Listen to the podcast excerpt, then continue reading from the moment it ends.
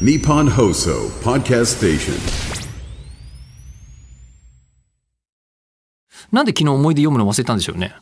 47のなんか数字にとらわれましたね。数字にとらわれたね。うん数字にとらわれ た。かっこ悪いですね。ああ、かっこ悪いですね。かうんっこ悪いですね。もう本当数字ばっかり見 て、えー人のことを見ないから、みたいな、えー一般的な、ああ、そうね。一般的な生きた経営。人とは経営、経営とは人を見ることです。えー数字ではない。何一つ経営したことがない人が、えー適当なことを今言っておりますが、えーこちらはそうなんです。伊達りんご茶さんからいただいた、はいえー徳島の感想を言ってない人は10月28日に何してたのメールをいただいていたのを紹介したかったんですよ、本当はうん、そうだった、そ昨う日だっはた。。はい、えー、吉田さん、中村さん、こんばんみ。こんばんみ。こんばんみ。 えーみーだけ合わせましたね。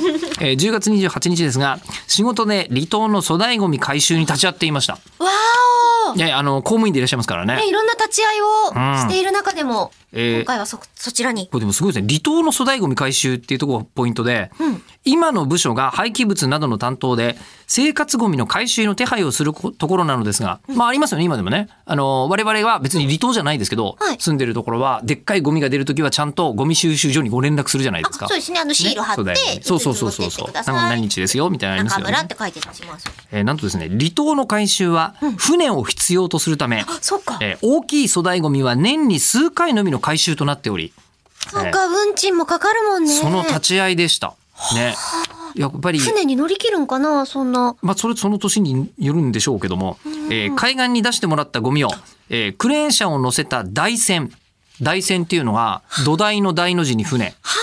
えーに、えー網でまとめて乗せる作業の視察をするといった具合です。量も入る。えーまあそうだね地上でやってることではあると思いますけど海岸と言いつつ、うんうんうんえー戻りの船で船酔いしましたということなんですがうん大事でしたねこのシーンは想像がつかないからすごいと思う、こうなのって思ってはいるものが多分違うんで。なんとなくだってね離島でしょ海にドボンかなとか思ってたじゃないですそれか。不法投棄なのそうなんだよそういうことだよね。うん、だからちゃんと処理しなきゃいけないものも例えば冷蔵庫がもう壊れちゃいましたみたいになったら、でも昔のだとフロンが入ってるからみたいなとか多分あるんでしょうねきっとね。あとね、家電リサイクル法みたいなやつとかもあるんでしょ今。あるでしょう。別に離島だからといって家電リサイクル法は関係ないですよ。当然ないでしょなういかもんらね。ね。うん。知らないことってあんだなっていうのを、とても感じた普通オタだったんですよ。え、じゃあもう、捨てることも考えながら離島では、アマゾンを使わなきゃいけないんだ。アマゾン届ける段階でちょっとお金かかったりしますからね、離島ってね、あそっかそう。う離ん島便みたいなやつで乗っかりますもんね。そう、離島のね、あの手数料とか乗っかりますからね。